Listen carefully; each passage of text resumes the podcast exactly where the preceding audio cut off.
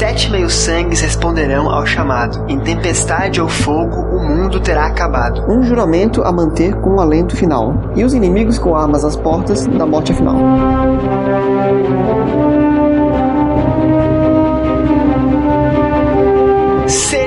Todos muito bem-vindos ao Livrocast 47. Meu nome é Marcelo Zaniolo e semideus, semilouco e semifeiticeiro, o Percy Jackson é demais.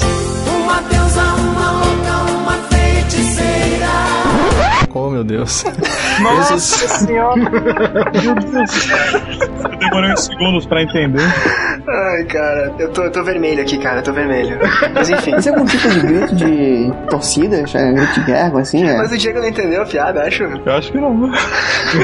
Continua e vocês entenderão a minha fala. Na edição, quem não entendeu vai entender. Eu sou Sami Dávila e eu cansei. Ai, olha só, olha só. Vamos debater sobre esse tema mais à frente. Mas eu sabia já, eu te, eu te chamei aqui pra isso, cara. Eu sou Vicente Aguiar e Senatus Populusque Romanos. Olha, Eu sou o Anderson Pereira e Ana Beth é minha irmã. Eu também farei uma pergunta sobre isso mais à frente. Eu sou o Diego Locou e não li Percy Jackson. Ai. Nota-se. Não, Diego, Diego, novidade, né? Cara, Eu não, li, eu não li nem o primeiro livro da primeira série, cara. Era isso que eu faço o quê? Tu tá só 10 livros atrasados, 9, né? Isso. Assim, só pra saber se você chegou a ver algum filme ou algo do tipo. Não que valha muita coisa, Olha, né? eu, eu vi o primeiro filme só. Eu, eu sei que, pe- pelos depoimentos, é uma porcaria, mas. Você chegou a ver quando o Dumbledore morre ou não? Aliás, bem lembrado, gente, vamos fazer um parênteses rapidinho aqui.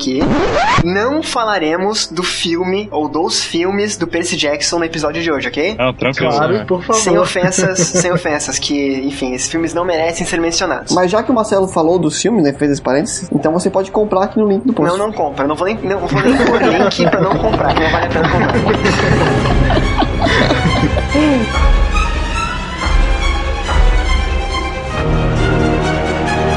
somos nós que vamos acompanhar você por essa viagem ao mundo da literatura. Hoje vamos falar, ou melhor, voltamos a falar de mitologia grega, romana, de deuses, heróis, guerras, aventuras, semideuses, poderes e etc. Hoje falaremos da série Os Heróis do Olimpo, do escritor Rick Riordan, aquele que tem apenas um protagonista, Percy Jackson? Mentira, não... Percy Jackson, tem mais, tem mais protagonistas. que é uma série de cinco livros que dá sequência à série Percy Jackson. E os Olimpianos. E os Olimpianos, Do mesmo autor. do mesmo autor. Exatamente. Isso aí. E pra falar desses 10 livros, né? Porque muito bem lembrado em off aqui, o décimo livro da série foi lançado ontem, semana passada, enfim, depende de quando você estiver ouvindo esse episódio, né? São 10 livros, eu acho que a maioria, como eu, leu 9, ou parou antes, ou não leu nenhum como o Diego, mas enfim, são 10 livros, né? Temos aqui três convidados, diretamente do extinto podcast Ovo Triássico e agora do canal Joga Sami e do podcast Meu Jogo Não Salva, temos o prazer de receber pela primeira vez no Livrocast Sami Dávila. Aê, esse sou eu. É, tempo, né, cara? Esse, essa pauta tá pra ser gravada há milênios. Tá. E o Sami foi um dos primeiros convidados, né? Eu me convidei, na verdade, né? Eu não, enfim, depois se arrependeu do convite, né? Não, não. não, mas cara, bem-vindo, cara. É um prazer gravar contigo dessa vez aqui no Livrocast, né? Eu participei de dois ovo triássicos, que aqui já Já descansa em pança. é, em pança. Mas dando sequência, então, aos convidados, Sami, seja muito bem-vindo. É, diretamente dos comentários do Livrocast, para a chamada do Skype pela segunda vez aqui com a gente, gravando diretamente de dentro de um carro, Vicente Aguiar. E aí, de novo, é nóis. Uma perguntinha, cara, o carro tá fechado, tá desligado, ou tá com a garagem fechada e... Ele tá com uma frestinha aberta pra passar o cabo da extensão. Tá, mas não tá, o motor tá desligado, né? Tá desligado. Ah, tá, não vamos aqui não. dentro não, relaxa. Não, não, não me assusta. não quero óbito ao longo do, do episódio. Depois pode, né? Depo- depois pode, depois... ah, Aí fique à vontade. Cada um por si. Mas também nos comentários, outro ouvinte do Livrocast nessa gravação do podcast Desalinho de Raciocínio, o podcast literário também. Anderson Pereira, seja muito bem-vindo ao Livrocast. Olá, obrigado. Valeu pelo convite. Pegou de surpresa, mas tô curtindo um bocado já. Quando eu comecei a falar com o Anderson pelo Twitter, descobri que ele era fã de Percy Jackson e, enfim, cá está, vamos, como, como eu sempre falo, aumentar o couro desse episódio, né? Tá certo. Então hoje vamos relembrar quem é Rick Riordan, do que se trata esse universo fantástico, qual a relação entre a série Percy Jackson e os Olimpianos, com a série Os Heróis do Olimpo, personagens, narrativa, opiniões e muito mais. Logo depois dos comunicados.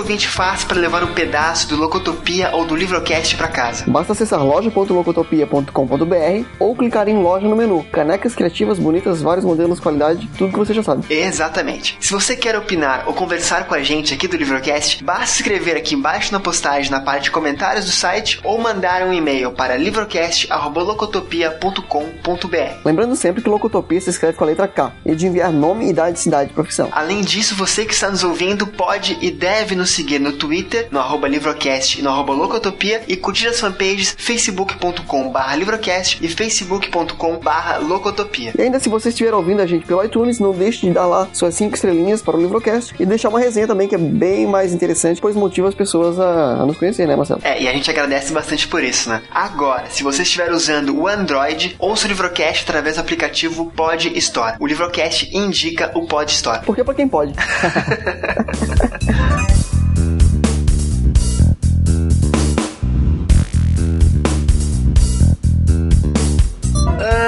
Pra não perder o costume, seu Diego colocou, hoje temos um novo sorteio no Livrocast. É, já que hoje vamos falar de duas séries do autor Rick Riordan, né, a Percy Jackson e os Olimpianos e a série Os Heróis do Olimpo. Na verdade, o foco é mais na segunda série, Os Heróis do Olimpo, mas vamos falar um pouco de cada uma, um pouco das duas, enfim. Hoje vamos sortear uma espécie de guia, um livro aí pro leitor entender do que se trata esse universo, como ele funciona e, mais importante, pro nosso ouvinte não se perder ao longo da leitura. Vamos sortear nada mais, nada menos que o livro Semideuses e Monstros. Exatamente. Ele é um livro inteiramente, tá? Ele é um livro escrito para explicar o universo do Rick Riordan e, mais do que isso, organizado pelo próprio autor. Então é meio que uma, é realmente um guia, sabe? Você vai ler esse livro e vai recorrer a esse livro quando tiver dúvida. Você vai encontrar nele mitologia, a origem dos monstros, enfim, é esse processo por trás da obra que vai servir como um caminho pro leitor se entender nesses 10 livros, né, que dão origem a essas duas séries. Percy Jackson e os Olimpianos e os Heróis do Olimpo. Mas e aí, Diego, já falei demais. Como é que o ouvinte faça participar desse sorteio? Como é que ele faz para concorrer ao livro Semideuses e Monstros? Ah, adivinha? Adivinha?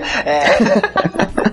é só no Facebook esse, né, Diego? Bom, dessa vez vai ser só no Facebook, né? Então, se você já conhece bem a mecânica aí, curtir a fanpage do Livrocast no Facebook, compartilhar a imagem da promoção publicamente Isso. e na aba promoções clicar em quero participar. Todos os links tem aqui no post. Olha, eu tenho esse livro em mãos aqui comigo e eu tenho certeza de que quem é fã de Rick Riordan vai adorar esse livro. É uma capa muito bonita, é um livro interessante pra quem gosta desse universo. Não perca tempo, participe. Aqui embaixo na postagem tá tudo bem explicado e nós aguardamos o seu compartilhamento, enfim, que você siga as regras, né? Mais alguma coisa, Diego? Vamos agora para o Livrocast? Então vamos agora para o Livrocast 47, Os Heróis do Olimpo. Isso!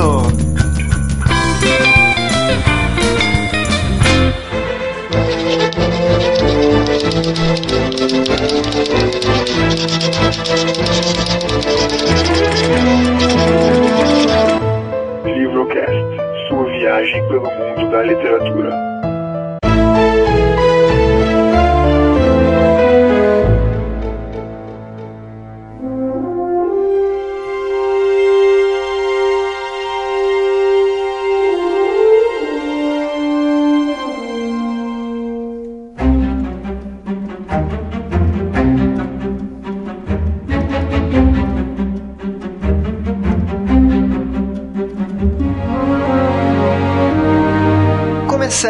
Episódio comentando que, na verdade, o Livrocast já falou de Rick Riordan, né? Pra quem acompanha o Livrocast há bastante tempo, no Livrocast 003 eu falei sobre a mitologia de Rick Riordan, né? A mitologia desse autor. Então, é, se você quiser conhecer um pouco mais desse autor, um pouco mais sobre mitologia grega, sobre a origem de titãs, de deuses, dos olimpianos e, e tudo mais, o link do episódio tá aqui embaixo na postagem. Clique, ouça e você não vai se arrepender. Tem aquela diferença de qualidade, né, Diego? Quer falar um pouco sobre isso? É muito, eles... Cara, era muito melhor antes.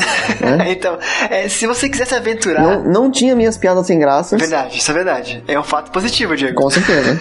tô, tô brincando. Mas se você quiser se aventurar no universo paralelo do Livrocast, né? Antigamente, lá no início do, do, do podcast, outra estrutura, outras intenções de podcast, né? Você vai ter um conteúdo bem diferenciado do que será tratado aqui hoje. Porque, logicamente, não vamos ficar nos repetindo inteiramente. Então, clica aqui embaixo, ou se tiver vontade, ou continue nos ouvindo nesse episódio, que você vai saber um pouco de Rick Riordan e desse universo de 10 livros que o autor escreveu.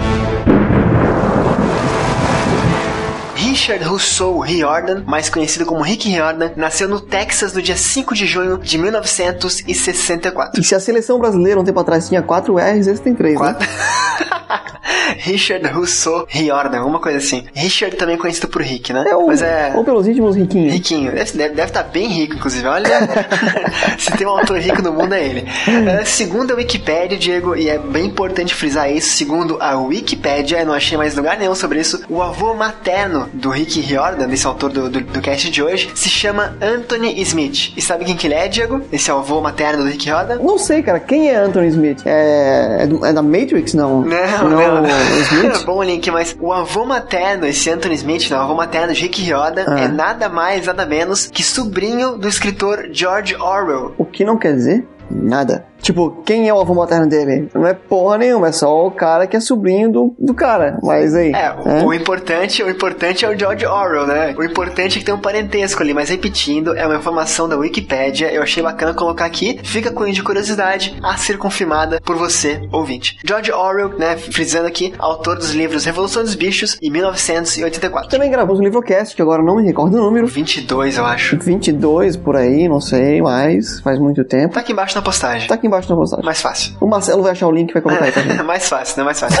Ah, agora, fatos importantes, interessantes sobre a juventude do autor. O primeiro livro que ele lembra de ter lido por lazer, né? Não pra escola, não pra obrigatoriedade, foi Senhor dos Anéis. E depois disso, ele disse que devorou o volume único de As Crônicas de Nárnia em um único dia. Um, um livro, um volume bem grande, né? Que ele acabou lendo em um dia só. Bacana. Fica bem claro que ele gostava de ler, né? Bom, Marcelo não só gostava de ler, como os gêneros é, preferidos dele eram fantasia e ficção, né? Isso. E ele começou a escrever aí lá pelo ensino fundamental, mais ou menos com 13 anos de idade. Bem cedo, né? Já mais velho, ele ensinou inglês, história em escolas públicas e particulares também, né, de São Francisco, por 15 anos. Então, ele teve esse contato com ensino, esse contato com leitura, esse contato com transmitir conhecimentos, né? E é natural, a- ao menos ao meu entendimento esse, que uma pessoa que trabalha por 15 anos com, com, com lecionando, né, dando aulas e tal, de vários inglês, história, como foi mencionado, que ele consiga e saiba se comunicar e expressar de maneira interessante, né? E eu acho que ele levou muito disso pros seus livros. Os seus livros, como falaremos mais à frente, misturam muito é, algo histórico, que é a mitologia grega e romana e tal, com um universo é, fantasioso, digamos, mágico, né? Por, por assim se dizer.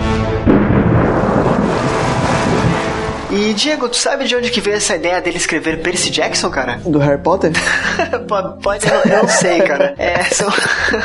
Agora tu me pegou. São séries bem, bem comparadas, né? Mas é, esse universo do Percy Jackson, cara, como ele era professor de história, ele tem uma, uma parada bem diferente, uma- um, um início bem diferente. Já mencionamos, como eu falei, no Livrocast 3, em uma outra oportunidade que eu lembro qual foi, mas não custa repetir de novo. Ah. O autor é casado, Diego, e ele tem dois filhos. O filho mais velho dele, chamado de Haley, ou Healy, H-A-L-E-Y, não sei como se pronuncia, eh, adorava que o pai contasse histórias mitológicas antes dele dormir. E o pai conhecia muito do tema, dava aula de história e tal, contava, contava, contava. Um dia as histórias acabaram e o filho perguntou por que, que o pai não se, não, não se dava ao luxo de criar novas histórias, sabe?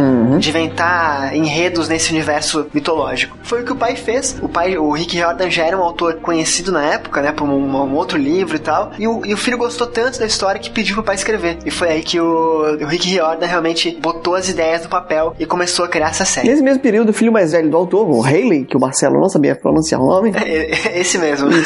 foi diagnosticado com dislexia e o famoso DA. Fugiu o nome. famoso D alguma coisa. Isso, é. Que também pode ser chamado de déficit de atenção e hiperatividade. Ai, mesmo, é. Pô, desculpa aí, ó, é que eu acho que eu tenho esse negócio com alguém. Tem, tem déficit, né?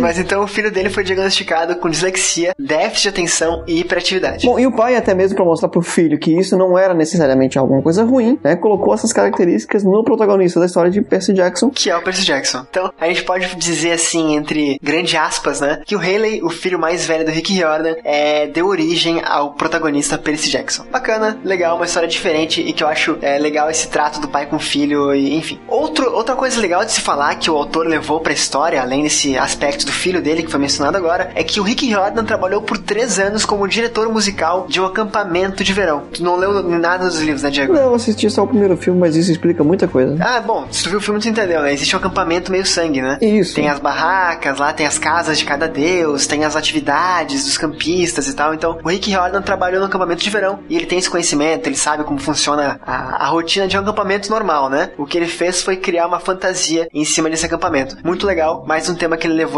pra, pra dentro dos seus livros.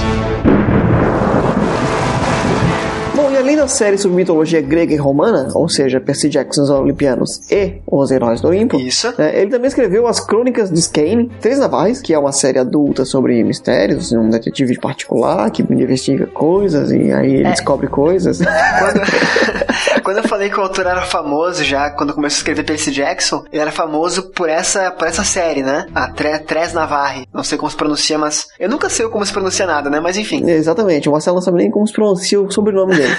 Ele escreveu também o primeiro livro da série infantil, The 39 Clues. 39 Clues. Deve ser as 39 pistas, né? Algo, algo tradução livre aqui. Isso. E ainda, né, já que ele fez mitologia é, grega, romana, egípcia, também tá, tá planejando aí, não sei, ouvi dizer, pelo menos foi o que ele me contou por DM no Twitter, é, tá planejando escrever uma série sobre mitologia nórdica. Não podia faltar, né? Quem, quem, quem sabe aí, é, vir a competir um pouco com Bernard Cornwell, sei lá. Eu acho que. A versão infantil de Bernard Cornwell, não sei. É, tá. Aí pode ser, acho que as intenções são bem diferentes, mas não podia faltar, né? Uma coisa que eu achei legal falar agora também é existem boatos na internet, olha só. Há boatos na internet, isso eu vi em alguns fóruns, né? Que dizem que essa série, Os Heróis do Olimpo, lógico, com outro nome, ela foi originalmente baseada e pensada para ser escrita sobre a mitologia nórdica, mas que talvez pelo sucesso de Percy Jackson, pelo autor ter gostado tanto desses, desses personagens da mitologia grega, né? Ele adaptou a série pra de novo continuar falando de mitologia grega e romana, então ele, ele mod- modificou a estrutura básica da, da- dessa série e apresentou o que nós temos hoje, né? Não sei se é verdade, mas fica legal. E mesmo assim, tendo planejado antes ou não, ele pensa em adentrar nesse tema da mitologia nórdica. Bom, Marcelo, de qualquer forma, ele é tido por muitos como o maior escritor teen, né, pra- para adolescentes, né. Ao lado também da autora da série Harry Potter, né, que muitos aí dizem que é parecido com Percy Jackson, é, ou seja, a autora J.K. Rowling. Exatamente. Então, de um modo ou de outro, ele faz muito sucesso, ele é muito lido. E eu acho que agora, Diego, a gente pode chamar nossos convidados pra entender por que dessa fama de Rick Riordan. O que, que tu acha? Acho que pode abrir a porta e deixar os caras entrar.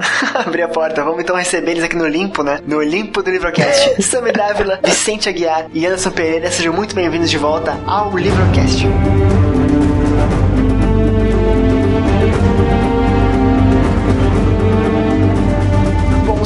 Convidados deixarem, permitirem, né, e o Diego também, eu queria começar o cast de hoje sendo bem didático pra gente não confundir o ouvinte. Porque assim, é, vamos falar do Rick Riordan, né, é um autor só, mas vamos falar de duas séries e de dez livros. Então, pra ninguém ficar perdido, pra entender do que a gente tá falando, eu vou, vou ser bem, como eu falei, bem didático nesse início aqui. Olha, Marcelo, pra uma pessoa que não gosta de séries tão longas, é, vejo que você leu um bocado de livro. Cara, Percy Jackson, digamos, o Rick Riordan é o único cara que me fez ler 10 livros de uma mesma série, cara. Não sei se existem muitas outras séries de 10 livros, mas parabéns, Rick Riordan. A Roda do Tempo tem 22 livros, eu acho. É, mas eu não. Eu, eu, eu conheço uma série que tem mais livros do que essa, série Vagalumes. Ah, tá, ok, ok. Mas assim, a única série que lança o livro e eu corro pra comprar é essa. E eu só não li o quinto livro da segunda série porque saiu pouco tempo e eu não comprei ainda. Então não tive tempo de, de parar pra ler, mas eu sou realmente. Eu compro assim, nem que eu não vá ler agora, eu compro pra ler no futuro, né? Mas eu sou putinha do Rick Riordan, enfim. Eu também conheço outra série. Qual que é? Acho que todo mundo aqui deve conhecer, né? Que tem bem mais do que 10 livros. Qual? A oitava série. Teve matemática, geografia, história,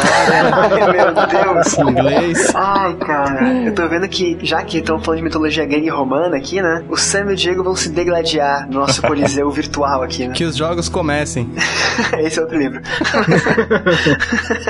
Mas deixa eu voltar à parte didática aqui, só pra ninguém se perder. O tema do episódio de hoje é a série Os Heróis do Olimpo, do Rick Riordan. Acontece que essa série, querido ouvinte, ela é, digamos assim, sequência direta da série Percy Jackson e os Olimpianos. Então a gente vai, vez por outra, fazer uma menção a, a- a essa primeira série, né, Percy Jackson e os Olimpianos, só pra embasar ou pra contar um pouco mais a história, pra você não ficar perdido. E pra gente também ter como debater abertamente o tema, digamos assim. A intenção do Livrocast nunca é entregar um spoiler muito grande e estragar com a experiência de leitura do, do leitor, né? Então, o que a gente vai falar aqui vai entregar um ponto ou outro, nada essencial ao meu ver, mas se você quiser parar de ouvir, ler e, e depois voltar aqui pra acabar de ouvir, perfeito. A opção é sua, né? Ninguém vai forçar ninguém. E aguardamos vocês em 2017, né? Pra até ler tudo.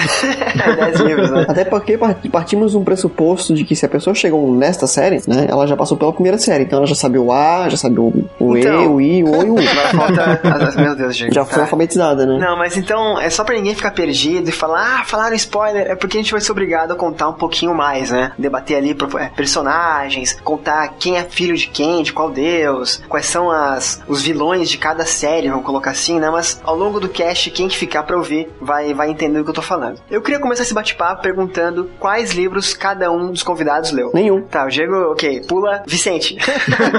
Eu li até o quarto da segunda série. Que é ge- geografia, né? Ah, vamos, vamos parar com esse piadinhas de série, gente, pelo amor de Deus. Tu leu até o nono, então, né, Vicente? Isso, eu li até a Casa de Hades. É, eu também parei na casa de Hades e vou comprar agora o quinto livro. No link do Livrocast. Exatamente, aqui embaixo. Eu li o nono livro também, quer dizer, na verdade eu tô no finalzinho dele, nos capítulos finais, então praticamente tudo até agora. Bom, eu li até met- um pouquinho antes da metade do terceiro livro da segunda série, que é o A Marca de Atena. E aí eu do- dropei de vez. Ah, tu desistiu de vez, né? Ah, desisti. Então, assim, só pra, vamos lá, colocar os livros em ordem, né? O primeiro livro é O Ladrão de Raios. O segundo livro é O Mar de Monstros. O terceiro livro é A Maldição do Titã. O quarto livro é A Batalha do Apocalipse. Nossa, mano. Eita, eu pulei esse aí. Herdeiro de Atlântida, né? Não, a- a- o quarto quase fui seco aqui. O quarto livro é A Batalha do Labirinto. E o quinto livro é O Último Olimpiano, correto? Sim. Correto. Essa é a primeira série, Percy Jackson e os Olimpianos. A segunda série, o primeiro livro, é O Herói Perdido, O Filho de Netuno, A Marca de Atena, A Casa de Hades. E o quinto livro é Sangue no O limpo. S- Sangue no Olimpo, isso, exatamente. Então são Sangue do Olimpo. Sangue do Olimpo, tá? Capinha bem feia. Muito. A capa tava melhorando cada, cada livro, essa piorou bastante, mas, mas É, beleza. Principalmente que a Casa de Hades foi a melhor capa que teve até agora. Foi. Eu também acho mais bonito. Achei lindaça também. Eu gosto muito da, da, da segunda. Também. Da, da segunda série, né? O Filho de Netuno. Acho muito legal aquela capa. Bem legal também. Enfim, as capas estão aqui embaixo, né? O ouvinte quiser ver, clicar e acompanhar também do que a gente tá falando. Eu queria saber, então, já que tem gente mais avançada, gente menos avançada, o Sammy que desistiu, o Diego que não leu nada, vocês acham que é essencial o leitor ler a primeira série pra entrar na segunda? Eu acho que sim. Ou faço melhor ainda, vocês sabiam que tinha a segunda série quando começaram a ler a primeira? Não, quando Eu não, eu comecei não, não. tinha ainda. Não, eu comecei, já tinha até o terceiro livro da segunda série, mas eu não... Não sabia. Não, não sabia, porque tem, tem umas séries que ele faz de, mitologia egípcia também, não tem? Sim, sim, tem. Tem. Os irmãos E Kane. eu não sabia qual que era o link de um com o outro, então pensei que fosse uma salada de fruta aí, depois que eu descobri que era outra pentalogia. Como é que, qual que é a, qual que é a nomenclatura de, de uma coleção de cinco? Ou é coleção só? Ou série? Série de cinco livros. Série de cinco livros. É assim que eu chamo pra não ter.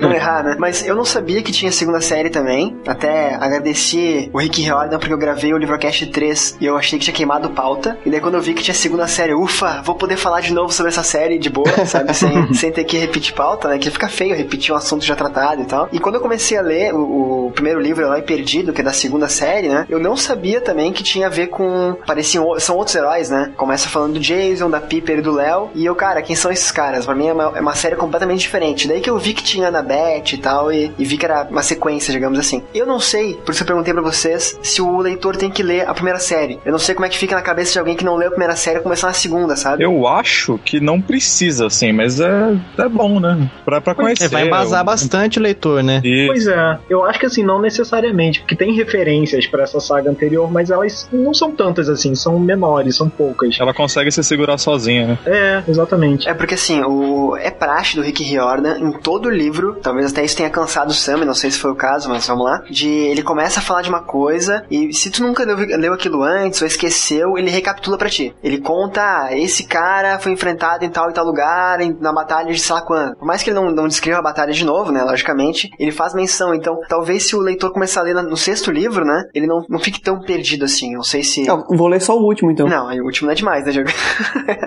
aí o último acho que é demais. Quando chegar a série acabar, tiver no último livro, aí eu leio o último, pronto, ele recapitula tudo, né? Deve ser, sei lá, uma Barça. É, eu não sei se só eu, ente- só eu percebo isso. Vocês também entendem que ele faz esses links, né? Sempre rola um previously. É, ele não, não é muito completo, exatamente, não é muito completo, mas ele fala, ah, Piper, que é a filha de um ator de Hollywood e tal. E, cara, se tu não lembrar disso mais pra frente, o autor, se for preciso lembrar, ele vai dizer pra ti de novo, sabe? Eu acho bacana isso, não deixa- até porque 10 livros é muita coisa, né? É, Sim. fica complicado pra saber tudo. Mas então vamos começar a descrever esse universo da- dos 10 livros, né? Como é que funciona essa mitologia do Rick Riordan? Como é que ele constrói essa história dele? Alguém quer começar? Eu acho que o Loco que tá mais embasado, né, pra, pra fazer isso. Oi? Tá, eu vou vou dar a- a- o start aqui, tá? Esse universo do Rick Riordan, ele transporta a mitologia grega, né? Os deuses gregos e romanos Hum. pra Nova York e os Estados Unidos. Tá. Já começa por aí. Os, os deuses antigos, né? Os deuses mitológicos. Não, não é deus americano, né? Não, é, Não, tá. são os deuses gregos e romanos na América. É que, é que eles têm dupla cidadania, né? Agora. É porque assim, ó, o, o Rick Riordan, ele defende no livro, ele, ele não, não é que ele defende, ele escreve assim, né? Argumenta assim no livro, que os deuses sempre estão onde tá o, o maior acúmulo da, da- do mundo, sabe? Maior- Como é que eu posso colocar? A maior economia. Isso, onde o centro do mundo está, os deuses estão. Como os Estados Unidos é o centro do mundo, né, o capitalismo e tal, os deuses teriam vindo para Nova York e os Estados Unidos. O Monte Olimpo, por exemplo, fica em Nova York, né? Sim. Sobre o Empire State. Isso, exatamente. Então acho que dá pra, pra entender. Por acaso na contracapa tem tio Sam, não, né? Não, não tem. Não. Tá. Mas eu achei bacana isso, cara. Trazer uma coisa antiga pro mundo real, assim, de hoje em dia, digamos, sabe? Porque ele descreve as. Eu não conheço os Estados Unidos, né? Mas ele descreve as cidades, locais e tal. E eu, como leitor e fã, teria interesse em conhecer alguns pontos que ele narra e tal. Então não sei se pontes, o Canyon, etc. Até porque os livros deles são baseados em aventura. Eles, eles normalmente, em quase todo livro, ele- eles saem pelo país inteiro, né? Aí é, mostra bastante mesmo. É, tem Estados um, um quê de road trip, né? Tem, é bem legal isso também. É, pra quem, pra quem é de lá, quem é leitor e é mora nos Estados Unidos, deve fazer muito mais sentido. Deve ser um negócio que você se diz, poxa, aconteceu aqui perto de casa isso aqui, eles vieram aqui e tal. Exatamente. Mas pra gente, às vezes fica, pra mim, pelo menos, eu falo por mim, porque às vezes parece, ah, foram de tal lugar a tal lugar, de carro em tanto tempo. Pra mim, não sei, não conheço direito a geografia de lá. Então, Mal do Brasil, conheço. Eu não sei, eu não conheço, repito, não sei se ele descreve com exatidão, perfeição e tal, mas pelo menos eu fico curioso em conhecer alguns lugares. Então, já para mim já vale. Mas não deixa de ser, como o Sam me falou, apenas mais um lugar, sabe? Ele tá falando, eu não sei, enfim, ele fala de uma ponte, de um canyon, de um museu e eu não faço ideia de como é. Eu tô criando, imaginando na minha cabeça, né? Eu faço um pouquinho diferente, tanto que eu te falei quando eu tava lendo a marca de Atena, Casa de Hades, eu acho, que ele vai falando um monte de coisa e eu vou lendo e pesquisando no Google, que eu acho bem legal. que A gente já, já, já tem noção do que, que tá acontecendo, pelo Eu menos. cheguei a procurar aquele. aquele. Eu não sei como é que fala, aquele negócio de vidro que eles estavam no começo do primeiro livro lá, no, na beira do canyon. Ah, sim, a ponte de E vidro. realmente é um lugar que dá um. Vixi, dá uma vertigem se olhar pra baixo dali. Mas pelo que vocês leram e viram no Google e tal, é bem real a descrição. Parece realmente Sim, sim. Eu achei, eu achei. Bacana, bacana. Eu não vou tratar ele como algo, alguma, sei lá, fantasia histórica, se é que existe esse termo, né? Mas não, Ah, eu acho que existe sim. não sei se faz sentido também. Eduardo Spor, acho que é fantasia histórica. mas é bacana, bacana. É um, é um a mais que eu desconheço, mas tenho curiosidade por, por acompanhar, né? Visitar esses lugares. Então a gente tem essa sociedade organizada na- nos Estados Unidos, né? Tem lá os deuses mitológicos nos Estados Unidos. E a gente tem como protagonistas da, da história, o Diego falou que só tem um, mas são vários, já vamos entrar nesse, nesse mérito, os semideuses, que são basicamente é, filhos de deuses com mortais. Né? Então tem lá, um, sei lá, o Zeus fez um filho com uma mortal, o Poseidon, Hades, é, também tem as deusas Afrodite, enfim, outra. A própria Hera tem filhos, se não me engano. Não, a Hera não tem filhos, né? Não. A Hera não tem filhos. Não, esse já era.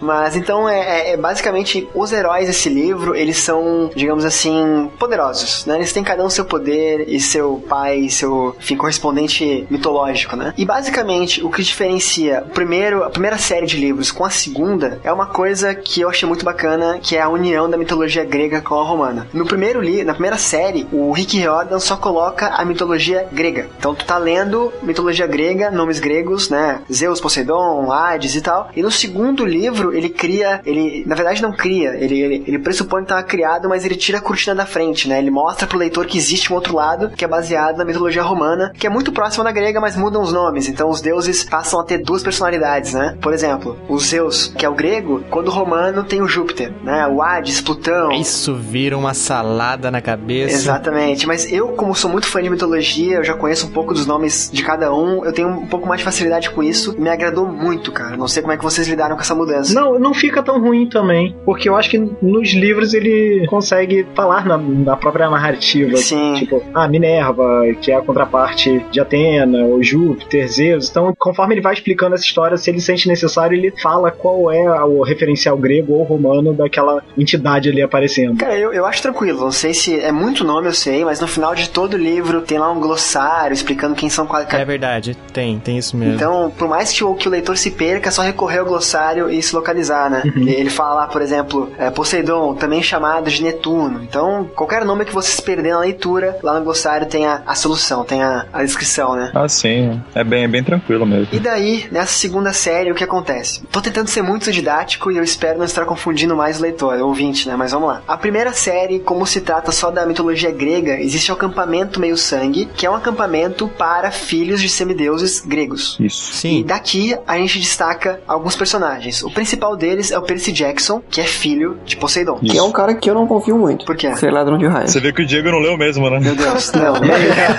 Caraca. Não foi ele que roubou os raios, Diego. Na verdade, ele recuperou os raios. Mas enfim, né? Isso. Tava escrito na capa Percy Jackson, o ladrão de raios. Então, Ai, meu Deus, cara. Ok. Tá lá na ficha criminal dele. Pode puxar lá que você vai ver. Ok, então Percy Jackson, por ser filho de um, do deus do mar, né, Poseidon, ele tem o poder, digamos assim, do mar. Ele consegue respirar embaixo d'água, ele consegue é, dominar a água, digamos assim. Então acho que a gente pode definir assim. Será que ele sente sede? Boa pergunta, cara. Boa pergunta. Eu acho interessante que ele embaixo d'água nem se molhar, ele se molha, né? é, por ser filho do Poseidon, ele só controla a água do mar ou água de rio também? Água, água de modo geral. Hum. Na verdade, acho que Poseidon é deus das, da- das águas, né? Não só do mar, ou não? É, Eu acho que sim também. Eu acho que é. Não tô em dúvida É, agora. se eu não me engano, o poder dele é mais forte no mar, mas ele é água em geral, né? E cavalos. Ah, ele, isso, ele consegue conversar com cavalos, porque cavalos são filhos do- de Poseidon também, né? Isso de acordo com a mitologia grega e Os tal. cavalos são descendentes de cavalos marinhos ou alguma coisa do tipo, não? Também, também, mas não, todos os cavalos, todos os cavalos. Até, até Pegasus, inclusive ele conversa com Pegasus. Cavalos alados, cavalos marinhos e cavalos terrestres, Diego. Bizarro, hein? Mas e os outros cavaleiros? Ele conversa também ou é só com o Pegasus? Voltando, Percy Jackson, ele é filho de Poseidon, tem esses poderes que a gente mencionou. Se ele tá ferido e ele cai na água, ele se recupera. Então, enfim, todo esse contato com a água é muito importante pra ele. No acampamento meio sangue, que é o acampamento grego, repito, tem uma outra protagonista muito importante que é a Annabeth. Annabeth, sei lá como é que se É fala. falar na Beth que é o, falar do jeito certo fica. É difícil, é complicado. Ela é irmã do Anderson, né? É, é complicado. Você ler o livro e se identificar com um personagem é uma coisa muito, muito irritante às vezes. Então, assim, conforme ela ia passando pelas coisas, eu, é, eu acho que eu faria isso. É, eu acho que eu faria isso também. É, eu acho que ela se safou bem. Você se identificou muito com ela? Sim. Então ela não é sua irmã, cara. Você, Não, não. Se você tivesse ódio, brigasse, ficasse com vontade de puxar o cabelo dela, aí você poderia falar que é sua irmã. É, Faz sentido. não foi esse tipo de É, identificação. o- a Annabeth, pra entenderem, ela é filha de Atena, né? Então ela herda a inteligência, a estratégia, a pessoa que pensa diferente, fora da caixa, que consegue resolver é, quizzes, né? E, e etc. Então é importante. Sim, esse ponto que eu me identifico, que é justamente essa coisa de pensar fora do, do, do contexto, digamos, normal e tal. A forma dela é enfrentar as coisas que é enrolando, porque ela sabe que ela não tem a força bastante e tal. Eu acho isso interessante, eu me identifico muito com isso. Aham. Pensando, se ela é filha de Atena, então daí vai, se entendeu? Ela tem uma questão de ver muito rapidamente o- Isso, qual é a- isso. o ponto fraco do oponente, né? Se o cara é, por exemplo, É porque- orgulhoso. É porque a filha de Atena é antenada. Meu Deus. Caraca, velho. Essa é a prova cabal de que o Diego, mesmo sem ler livros, é capaz de fazer piadas sobre os livros, né? Então. Mas é legal que isso é o poder dela, né? Enquanto Percy Jackson tem a questão da água e tal, Annabeth tem a questão da inteligência, etc. Sim, sim. Outro personagem que é muito importante na primeira eh, série também dos livros, né? E que vai pra segunda, que também é- mora no acampamento meio sangue, digamos assim, entre aspas, é o Nico Ângelo, né? Nico D'Angelo. Nico de Ângelo, isso. Ele, ele é filho de Hades, cara. Apenas. Que é o senhor da, da- do submundo, digamos assim, o senhor das almas. Então o Nico é muito bacana, que ele consegue viajar pelas sombras, consegue ter uma- um, um quê de necroman- necromancia que chama, né? Cara, isso é muito foda. É muito foda. Ele consegue trazer à vida mortos, esqueletos pra lutar por ele e tal. Ele consegue saber se a pessoa tá viva ou morta, sentir eh, na atmosfera se é algo perigoso ou não. Então, algo muito legal. Do Nico, uma coisa que eu acho legal, assim, que eu morri de rir na primeira saga, foi quando ele fez um ritual da morte usando um, um lanche do McDonald's. Puxa, é verdade. Isso foi muito engraçado. Verdade, cara, eu não lembrava. Então, é, a gente vê por isso, né, que o Rick Riordan, ele realmente trabalha os dias de hoje no livro, né? Ele realmente adapta tudo que é possível, o que eles comem, o que eles tomam, a questão do, do, do deus Dionísio tomar só Coca Diet, né? É, Coca-Cola. Essas brincadeirinhas são bem, bem bacanas. E agora entrando no segunda, na segunda série, nesse universo romano que surge na segunda série, né? Há um acampamento. Se primeiro, na primeira série a gente tem o acampamento grego, na segunda série a gente tem o acampamento romano, né? Que é o acampamento Júpiter. E a gente descobre alguns semideuses filhos filhos de deuses romanos. Mas fica onde mesmo? Fica na Califórnia. Ah, sim. Agora, onde exatamente eu não lembro. Acho que perto de Los Angeles, alguma coisa por E ali. desse acampamento a gente pode pegar quatro protagonistas que são muito importantes pra série, né? Que são o Jason, Jason só desmaia. O Jason, filho de Júpiter, né? Que na mitologia grega seria Zeus. Então ele tem esse poder de, de ar, de poder dominar o ar, de certo modo voar, de é, invocar raios e esse tipo de coisa que o que Zeus poderia fazer, que Júpiter na verdade poderia fazer, né? Temos também a Piper. Eu sempre achei que fosse Piper. Piper? Eu leio Piper, cara. Eu também. É, por ser, por ser em inglês, de repente seja Piper, né? É, pois é. Mas, enfim. Ela é filha do Mario, o encanador. É, faz sentido. Meu Deus.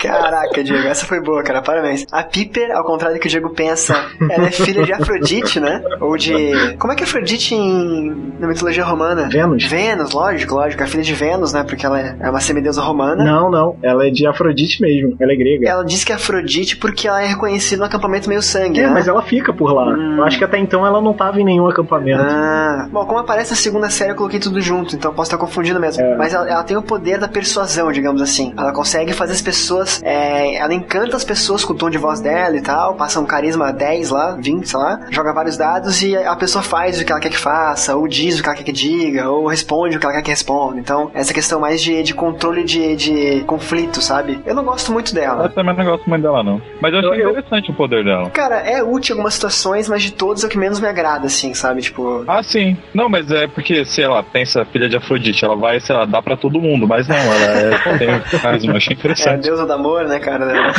Eu achei, eu achei que é criativo, achei criativo. É, Não, eu acho curioso porque eu vejo muita gente não gostando da- desse personagem dela em questão. Mas eu achei curioso pelo poder dela, né, da, da persuasão, e porque ela fica irritada com isso também. Porque quando ela é reconhecida filha de Afrodite, que ela leva um banho de loja da mãe, digamos assim, ela fica extremamente irritada com isso. Porque ela não era muito, muito, digamos assim, patricinha, né? Ela era mais jogada e tal, do nada fica linda, cabelo bonito, olhos bonitos e boca e sei lá o que, sabe? Então, Não, não, pois é. por ser a filha de Afrodite ou de Vênus, né? A gente fica nessa de imaginar que ela é realmente muito bonita. Eu entendo a função dela no, no, no enredo, tá? Eu só não gosto muito dela, assim, do- dos protagonistas é o que menos, menos eu gosto. assim. Ela é meio sem sal mesmo. Outra, outra protagonista, agora sim, ela é romana de certeza, é a Hazel, né? Que ela é filha de Plutão. Plutão, pra quem não, não sabe, é a versão romana de Hades, então ela, de algum modo, é a irmã do Nico, né? O Nico é filho de Hades e a Piper é a filha de Plutão, então são irmãos, digamos aí, de pais. Enfim, e ela tem um, poder muito estranho, né, cara? Ela consegue trazer pra superfície é, metais preciosos, né? Ouro, enfim, pepitas e essas coisas todas. Só que são, digamos assim, preciosidades que vêm amaldiçoadas, né? Sim. Isso. Se alguém usa o ouro que ela traz à tona pra comprar alguma coisa, a pessoa provavelmente vai morrer amaldiçoada por Plutão. Então tem. Ganha um câncer. É, talvez. Ou ganha a morte direta. né? Tá, o, o, o Marcelo não, o Marcelo não fez o link. É, a Hazel Grace, eu fiz sim, quando eu vi a Copa das Estrelas, mas foi muito ruim Isso. e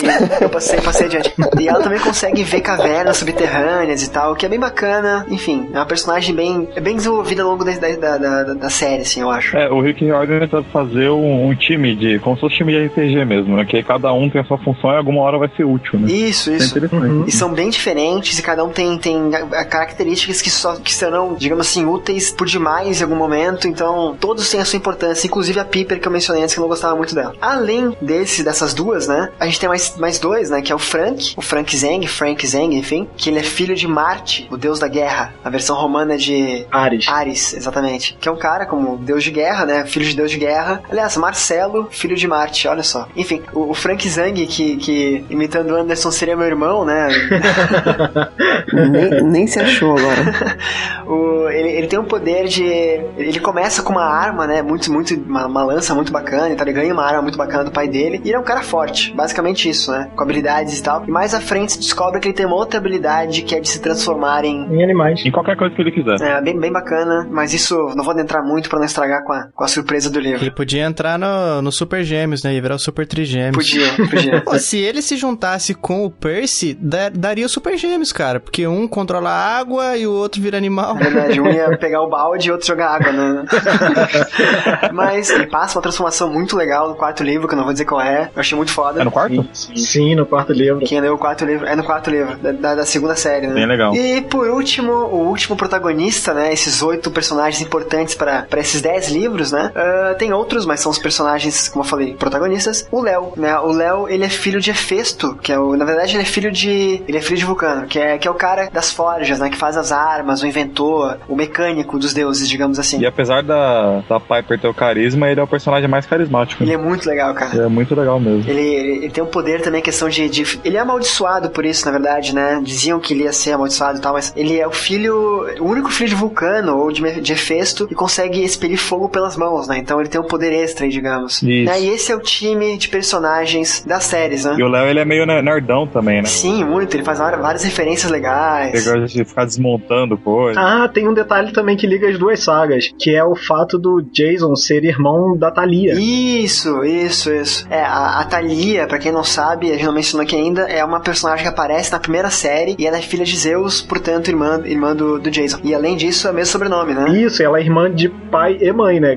Pai Ah. pela contraparte greco-romana e mãe é a mesma mãe pros dois, só que ele foi abandonado e tal. Tá no livro 1 ainda. Bem, bem bacana. Pra encerrar essa parte de personagens, aqui é só pra entregar bem como é que funciona esse universo, né? Qual é o personagem favorito de cada um de vocês? E filho de qual deus vocês queriam ser? Desculpa, cara, só teu. tá.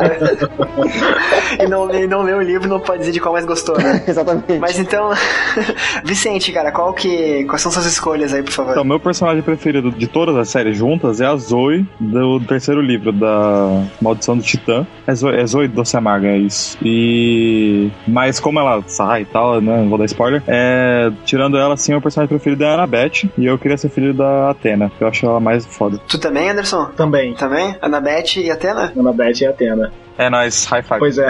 Como que. Eu esqueci, como que é o nome do Cíclope lá, irmão do Percy? O. Tyson. O Tyson, O né? Tyson, eu acho que o que eu mais curti foi ele porque ele é inocentão, assim, e às vezes ele, todo mundo tem vergonha dele lá, e no final das contas ele vai e salva todo mundo, todo mundo fica que dá aquela, aquela engolida seca, assim, né? Tipo, seu Madruga na, com Chaves lá e tal. E o Tyson, que é o irmão do Percy, do, do Percy, né? Que, que é filho de, também de Poseidon, ele tem, por ser um ciclope, ele tem um pouco do Poseidon, do poder do Poseidon, né? Enfim, ficar bem embaixo d'água e tal. E um pouco de Hefesto, né? Porque ele trabalha construindo armas também, e tem uma. É justamente dele que eu gostaria de ser filho, porque daí ia construir um monte de coisa aqui em casa e não ia ter que me mexer. Só esticava um dedo aqui, já uma mãozinha ia lá, buscava uma coisa na geladeira, trazia aqui pra mim, ia ficar muito mais fácil. Ia ficar mais gordo, mais diferente do, do carinha que foi transformado no bombadão lá. É legal que tem muito personagem, ouvinte não me crucifique, mas eu, eu descrevi aqui, nós escrevemos, né? Os principais. Então. Até eu apareço nos livros, É, ó. o Sam, o Sam, é verdade.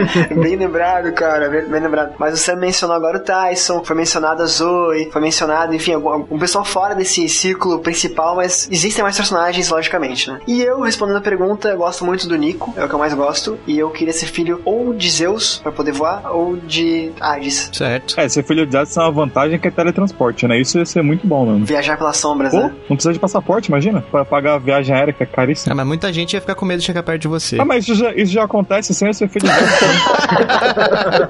Ai, cara. Ô, Marcelo, tu que é um cara, digamos, rico em conhecimento Ah, mitológico, tá, vamos lá. é, de acordo com minha personalidade, que deus tu acha que seria meu pai, assim? Ou mãe, não sei. Seria o Hermes, não? O Hermes, né? Sem Eu dúvida. pensei nisso também. Do, do Hermes e Renato, não? Nossa! Não, Hermes Mercúrio, né? Ele, é- ele é o deus, cara. É- cara, o Hermes é o, é o deus Se bem que o Hermes do Hermes e Renato é, fazia bem a sua cara de piadista, assim, né? Faz, faz. Mas o Hermes, ele é deus de muitas coisas, né? Dentre as quais, deus dos ladrões e deus mensageiros. Então, o Mercúrio, que é, que é a versão romana de Hermes, tem aquela questão de asa nos pés, né? Um sapato com asas e tal. Hum. É, eu acho que seria o Diego, filho de, de, de Hermes. Ladrão. Ladrão. É, pode ser. Troll. Seu ladrão, ladrãozinho. Ele, não- ele é o deus da zoeira também ou não? é, eu- quando eu falo ladrão, eu entendo também a questão dos caras que enganam, né? Os trapaceadores, né? Os... Só tá piorando. Enfim. Não sei como funciona isso, Marcelo, desculpa. Bom, falamos dos personagens então, falamos de como funciona esse universo. Vamos delimitar só quais são os conflitos de cada série. O conflito da primeira série é contra o Titã Cronos. O conflito da segunda série é contra a deusa Gaia, a Mãe Terra, enfim, a primeira deusa, uma das primeiras deusas da mitologia grega e romana, né? Deusa primordial. Isso, é a primeira, né? É literalmente que deu origem a tudo. A mãe dos titãs, a mãe, a avó dos deuses, vamos colocar assim, né? Enfim, quem quiser saber um pouco mais sobre essa questão de origem de deuses, titãs e dos deuses olimpianos, vou dizer pela milésima vez, ouça o Livrocast 003. Então, nesse universo, esses personagens, esses conflitos, eu queria saber de vocês a seguinte coisa. É, o que vocês acham da forma como a história é contada? É Como, como essa história é escrita? Eu curti essa diferenciação do- da primeira saga com essa segunda. Porque na primeira você vê tudo pelo ponto de vista do Percy Jackson, né? Uhum. E nessa ele vai alternando entre os sete semideuses, entre os, os sete da profecia. E, apesar disso, apesar de, de ir alternando os pontos de vista, eu achei que isso deu uma fluidez bem legal pra, pra saga. Cara, é muito legal que, se eu não me engano, a cada três capítulos ele muda o narrador. Eu posso eu posso estar. Isso, por aí, três ou Eu quatro. posso estar enganado, mas é três capítulos por aí em média. Então tu tem um, recorte da história pelo Percy Jackson, um recorte da história pela Annabeth, depois Jason, Piper, Hazel e vai se intercalando assim, e isso realmente deixa muito mais rico, sabe? Tu conhece perso- cada personagem muito mais, assim. É, se você quiser, tipo, parar num, num, num- cliffhanging lá de algum personagem, se quiser ler mais dele, você vai ter que passar pelos outros person- personagens e ler mais parte da história pra chegar nele de novo. Isso. Mas geralmente, geralmente as, as- as narrativas elas se, se prendem uma a outra, sabe? Então tu começa vendo a história, um acontecimento pelos olhos do Percy Jackson e tu termina vendo, por exemplo, pelos olhos do Léo, sabe? Mais pra frente, lá pelo, se não me engano, no quarto livro, que acontece uma mudança de cenários, assim. Então dá pra, dá pra acompanhar assim, sem problema, assim. É uma história meio que linear, muitas vezes. É, você nunca vai conseguir é, ver a história pelos olhos do Tyson, né? Porque ele só tem um, né? o Ciclope, né? É que tem um, tem um quê meio de Guerra dos Tronos aí, né? De ficar mudando sempre não, não fica maçante, né? Porque tinha hora na primeira série também que enchia o saco do Percy Jackson, né? Sim, sim. Cara, e assim, convenhamos, 10 livros só com Percy Jackson contando a história de acordo com, com o ponto de vista dele fica muito chato. Então, assim, a- além de ter 10 personagens. 10 não, né? Além de ter 8 personagens principais, vamos colocar assim. E, aliás, o único que não narra a história é o Nico, né? É, porque eu, eu acho que é porque ele não é um dos sete da profecia. É, não, é, são sete principais e o Nico seria o oitavo, né? É. É. por isso que eu gosto tanto dele, cara. Fica meio. Quem é esse cara? Fica meio que ele escondia aquele personagem cinza, sabe? Não sabe se é bom ou se é ruim, qual lado ele tá e tal. Mas se fosse só o Percy Jackson narrando, cara, ia ficar muito chato. E essa é uma possibilidade de tu conhecer o passado de cada pessoa, de ver como cada é, semideus lida com, com os acontecimentos, lida com, com o pai Deus, né? Então eu acho, eu acho bem enriquecedor isso, sabe? É, a única coisa que. É que eu não, eu não sou muito fã da, da Hazel. A única coisa que é, atrapalha é que quando chegar os capítulos dela, eu achava um saco. Mas o resto é, é, é bom. Ela fica carregando aquela mochila com cilindro o tempo todo, né, cara? Daí atrapalha muito. Cacete. Diego, essa é outra Hazel, Diego. Ah, essa, é outra...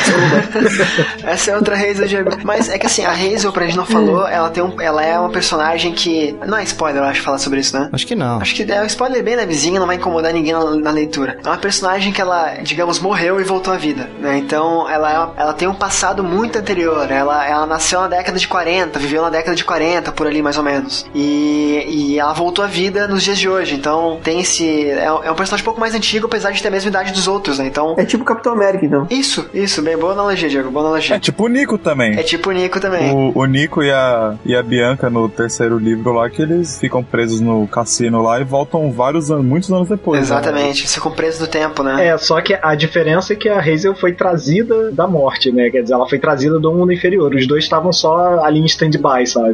É. É, o Nico nunca morreu, Isso, né? é. Ele ficou num. Uma coisa que me incomodou da Re- a Hazel é a filha de Hades, né? Isso. de Plutão. De Plutão, que é o Hades, Isso. o Hades romano. Nossa, ela parece que ela se faz muito de coitada. Ai, meu Deus, como eu sofro, minha maldição, as pedras subindo do chão aqui. Ai, como eu sou coitado, não sei o que. No começo, É. pelo menos, da história dela, eu achei bem arrastado por causa dessa coitadice. Mais na casa de Hades, cara, sem spoilers, né? Que já o nono livro já, ela é muito importante e ela sai desse coitadismo dela e vira uma protagonista de fato, assim, sabe? Ah, então, sim, é, é, é uma, é uma característica de praticamente todos os personagens. Sim, Sempre sim. tem uma fase down e daí chega a hora que eles vão ser essenciais pra aventura. Mas eu acho isso normal. É, é aquele drama, eu acho sensato isso, é aquele drama de perceber. Por exemplo, a gente vive num mundo em que, sei lá, é, a crença de um deus, ela é preponderante à crença de a politeísta, digamos assim, né? Então tu imagina a criança descobrindo, ela, ela já é meio órfã porque ela não conhece o pai ou a mãe, dependendo de qual foi o deus, né? Aí descobre que é filho de um deus, vai ter aquele baque de, peraí, como assim funciona essa, essa realidade? Como, é, como assim hoje em dia existem deuses mitológicos, sabe? Então tem essa, essa pa- parte meio down, eu entendo como sendo uma, um choque de realidade, sabe? E, e aproveitando essa questão de enredo, narrativa, conflitos e tal, é normal do Rick Riordan colocar muitos obstáculos, colocar muitos. deixar muitas coisas escondidas e resolvendo elas ao longo do tempo, né? Então no começo do livro, ele esconde o segredo que até o fim do livro vai ser resolvido e esses, esses enigmas, né? Vocês acham chato isso? Essa quantidade de vilões, quantidade de obstáculos, como eu falei? A quantidade de livros. Não. Uma coisa que eu não gostei é a parte assim de, das profecias, mas assim, ah, a profecia tal, daí cumpriu ah, mas isso aqui era só uma migalha da profecia tal. Nossa, então tem essa profecia. Daí vai, vai. Ah, agora finalmente acabou, aconteceu o que a profecia tinha falado. Mas isso é só uma migalha Cara. da verdadeira profecia tal. E sempre tem uma profecia maior, eles nunca chegam na profecia top, assim. Sempre é, é uma pequenininha que leva a outra maior, que leva a outra maior, que leva a outra maior. Eu esqueci de falar sobre isso, vou falar agora. Eu tô tentando ser o mais didático possível, mas eu sinto que eu tô confundindo o ouvinte, mas tem que ser falado, né? A primeira série, os cinco primeiros livros, cada, cada aventura de cada. Cada livro é uma aventura, digamos assim. É um arco dentro de um arco maior, né? A série de cinco livros tem cinco pequenos arquinhos, vamos, colocar assim. Cada arco desses, da primeira série, é com base numa profecia, né? Tem o oráculo de Delfos lá, que, que é famoso pra quem conhece mitologia e tal, faz uma profecia e os heróis saem pra fazer determinada missão e essa profecia, de um modo ou de outro, ela se co- concretiza, né? No- na segunda série, acho que é essa isso que o Sam tá falando agora, existe a grande profecia, que é uma profecia muito antiga e que nunca aconteceu até começar a segunda, essa segunda série, né? Então, é, ela é mais antiga que as outras e ela vai alicerçar, digamos assim, os cinco livros, né? É, é um pouquinho confuso, mas é pra saber que tem uma questão de profecias também explicar o que o Sam falou. É por isso que tu parou de ler, cara? Já é a hora? Pode ir lá, vamos lá, aproveita. Posso abrir o coração? Claro, por favor. Não, eu tô fazendo esse espetáculo aqui, mas nem é tanto, não. Eu, como eu falei lá na frase do começo, eu me cansei porque eu achei que, mesmo é, acrescentando esses outros protagonistas na história, na- na- nas tramas, é, eu achei que ficou muito mais do mesmo, assim, sempre, ah, tem essa profecia, eles correm atrás dessa profecia. Parecendo aquelas séries, assim, que, ah, é, o episódio de hoje é um caso, tal. Resolveu o caso e daí, no outro, dia, no outro CSI, episódio... só que é. Tipo CSI, tipo Fringe, tipo... House. House, né? Várias outras vezes. Sim. Tem uma do Black, The Blacklist, desse tipo, assim. E daí acaba me incomodando muito, acaba me enjoando. Daí eu falei, ah, vou dropar, vou pegar outro livro pra ler, porque isso aqui já cansou. Porque, assim, cada aventura é totalmente diferente. Só que, assim, se você for ver, é, é, é totalmente diferente, mas tem coisas iguais. Por exemplo, deixa eu tentar me, me desembaralhar aqui. Posso te ajudar? Por favor. Eu entendo assim, ó, que os 10 livros, eu não li o décimo, mas tá, os 9 livros que eu li, eles são uma um Ctrl-C, Ctrl-V da jornada do herói. Sim. Cada, cada conflito é um conflito, cada problema é um problema, cada solução é diferente da anterior, nunca se repete. Nisso, o Rick Riordan é criativo até demais, assim, sabe? Só que não deixa de ser ah, sempre um, um cara que é um- tá lá de descanteio resolvendo um problema maior, sabe? De repente é isso que quer dizer, não sei se essa repetição de, de ah, o cara vai salvar, ele vai dar um jeito, ele vai dar um jeito, ele vai... É, é tipo malhação, tipo malhação. Aham. Começa tudo bem, o casalzinho feliz, tal, tudo bem. Daí dá uma treta grande. Isso aí, malhação há muito tempo atrás, né? Porque eu acho que assistindo do terceiro ano que passou malhação. É, confesso, me julguem à vontade. e daí depois dá uma treta, ele se separa, vai, daí só piora, só piora. No finalzinho vai, cons- consegue se conciliar e dá tudo certo e o plano deu certo perfeitamente. Beleza. Não morreu nenhum dos principais. Daí no próximo livro, a mesma coisa. Tá tudo bem, estão na ressaca ainda da, da missão anterior. Aí, beleza, conseguimos, somos bons, tudo mais. Aí dá uma treta muito grande e daí eles vão ralando nessa treta e daí eles conseguem sobreviver majestosamente no final também. Tem, tem um pouco daquela coisa do Dragon Ball, né? Tipo, do. Estamos enfrentando o maior vilão do mundo. Aí depois apareceu. Ah, esse é o pior. Esse não tem como ser mais difícil que ele. É, apareceu um vilão mais forte que o vilão mais forte. Apareceu um vilão mais forte que o vilão mais forte que o vilão mais forte, sabe? Sim. Eu te entendo. Eu sinto que faltou um pouquinho de George Martin nisso aí. Eu acho que podia matar mais alguns, sim, alguns protagonistas desses dos mais principais mesmo, pra dar aquele, aquela balada. Só que como é uma série infanto-juvenil, Uhum. eh, eu compreendo que poderia chocar.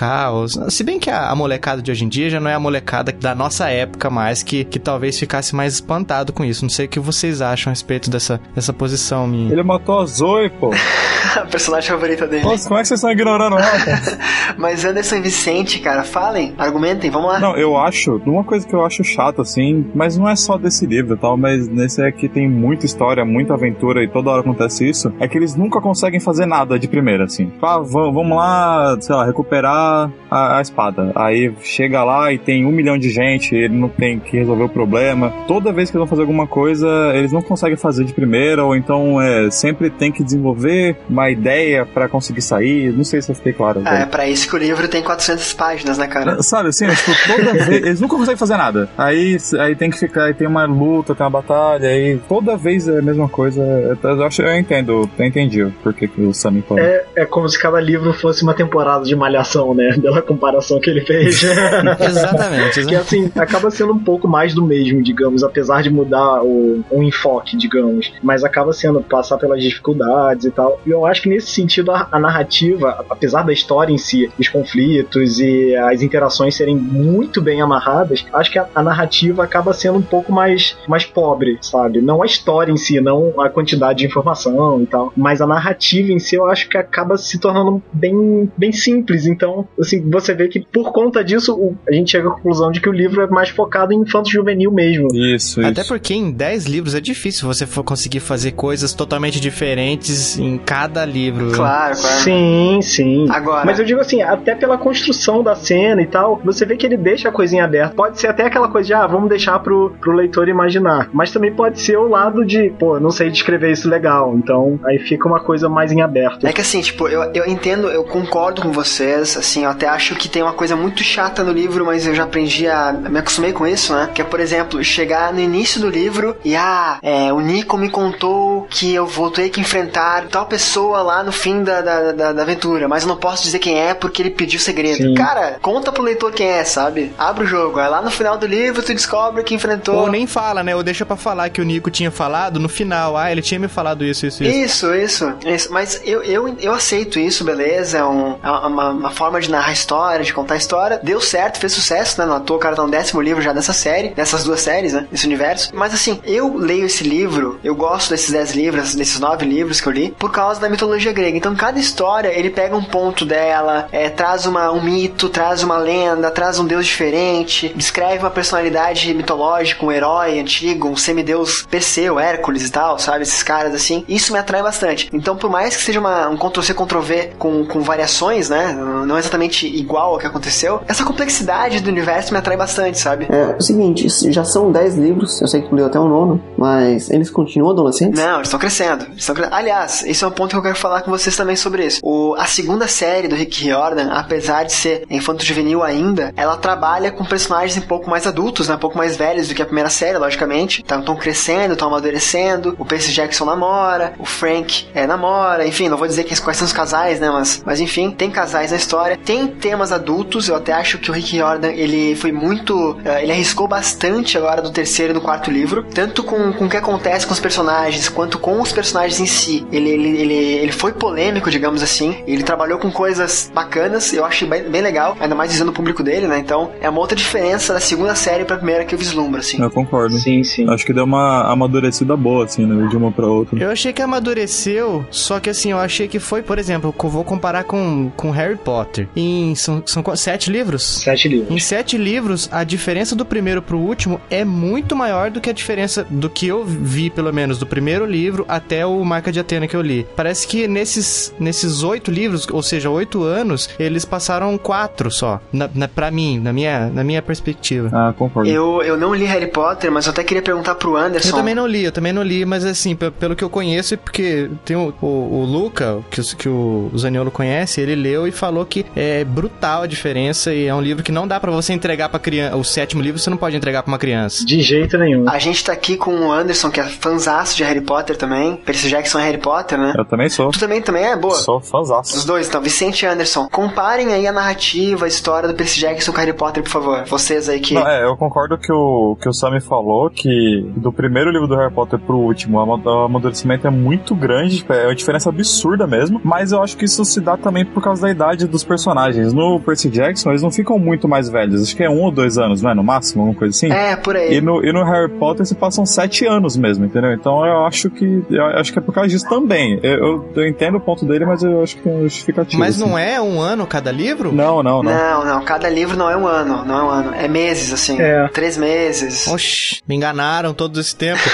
É, é porque em Harry Potter tem aquela questão, né? De que cada livro representa um ano dele na, na escola, um ano letivo e tal. E assim, ele começa com uns 11 anos. Então, como a história é contada pelo ponto de vista dele, é como ele enxerga as, as coisas. Então, acho que conforme os livros vão avançando, e até pelo evento traumático que tem no final do quarto livro, daí você vê uma, uma reviravolta na narrativa da história, que eu achei que a J.K. Rowling foi muito feliz fazendo essa, essa transição. Que nos livros do Rick Jordan não, não precisou muito, na verdade. É, mas assim, eu falei antes, personagens e tal, que a idade é diferente, mas sobre os vilões que no Harry Potter vai ficando bem mais sombrio quando o Voldemort vai ficando ma- mais forte. E no Percy Jackson, o- os vilões, que vai da, do primeiro ao Cronos, depois vai pra Gaia, eu acho que eles não, não deram uma amadurecida assim no sentido de ficar mais sombrio e tal. Concordo, Fica, concordo. fica meio que infantilizado um pouco, assim, sabe? O, o Harry Potter deu uma, uma amadurecida no público também. É, O público foi crescendo junto e, e entendendo melhor as coisas. No Percy Jackson parece que ele tá escrevendo meio que pra mesma idade, pelo menos a parte dos vilões, assim, sabe? Que eu achei.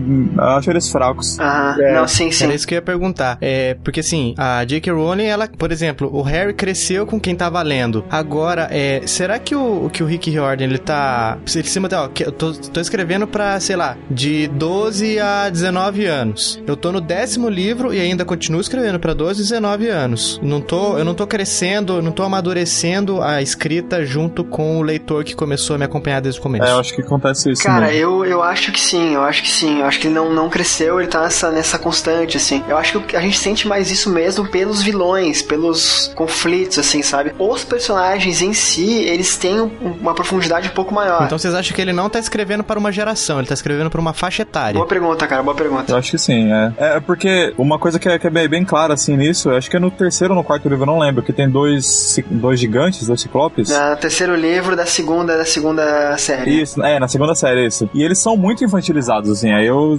é, é, dá pra ver que eles não, não evoluíram, assim, junto com, com o público, sabe? Uhum. Os vilões, pelo menos. En- Então a série do Percy Jackson é melhor agora do que no começo, por exemplo. Eu acho, eu acho. Porque, tipo, se tu fosse acompanhar, ah, começasse ali com 10 anos comprando o primeiro livro, se eu acompanhar o lançamento, tipo, tu já envelheceu e os livros ainda não, né? Então, quem, quem tá começando a ler agora, adolescente, é que vai poder tirar maior proveito, porque vai poder ler 10 livros direto Exatamente. sem, sem ficar velho, entendeu? Ah, sim, sim, sim. É que assim, ó, sem dar spoiler, tá? No início da, da, da, da- primeira série, ele trabalha com a questão do. Tem uma paixãozinha no ar ali e tal, uma coisa bem inocente. Um pouco mais à frente, tem a questão da conquista. Depois tem a dificuldade pra ficar junto. Depois começa a ter um pouquinho mais de ciúmes, de. Sabe? Malhação. É, não, beleza, mas ele tem uma crescente, sabe? Mesmo que a gente não queira ver, nós que somos mais velhos e tal, ele tem uma crescente. Eu não sei se o público mais novo consegue crescer assim, com esse. com esse. Não sei se o sentimento de crescimento com o Percy Jackson é o mesmo que, que a geração teve com Harry Potter, sabe? Ó, eu comecei a ler Percy Jackson quando eu tinha uns 13 ou 14 anos. Eu tenho 19, eu sou novo- mais novo que eu acho. E eu, eu, assim, no primeiro, beleza, mas lá pro terceiro e quarto eu já achava o Percy um saco de, de chato, de ser bobo, sabe? O, o personagem, eu não digo nem o. o... Sim, sim. Uma almofadinha. Isso, almofa... isso, palavra perfeita. Aí eu fui lendo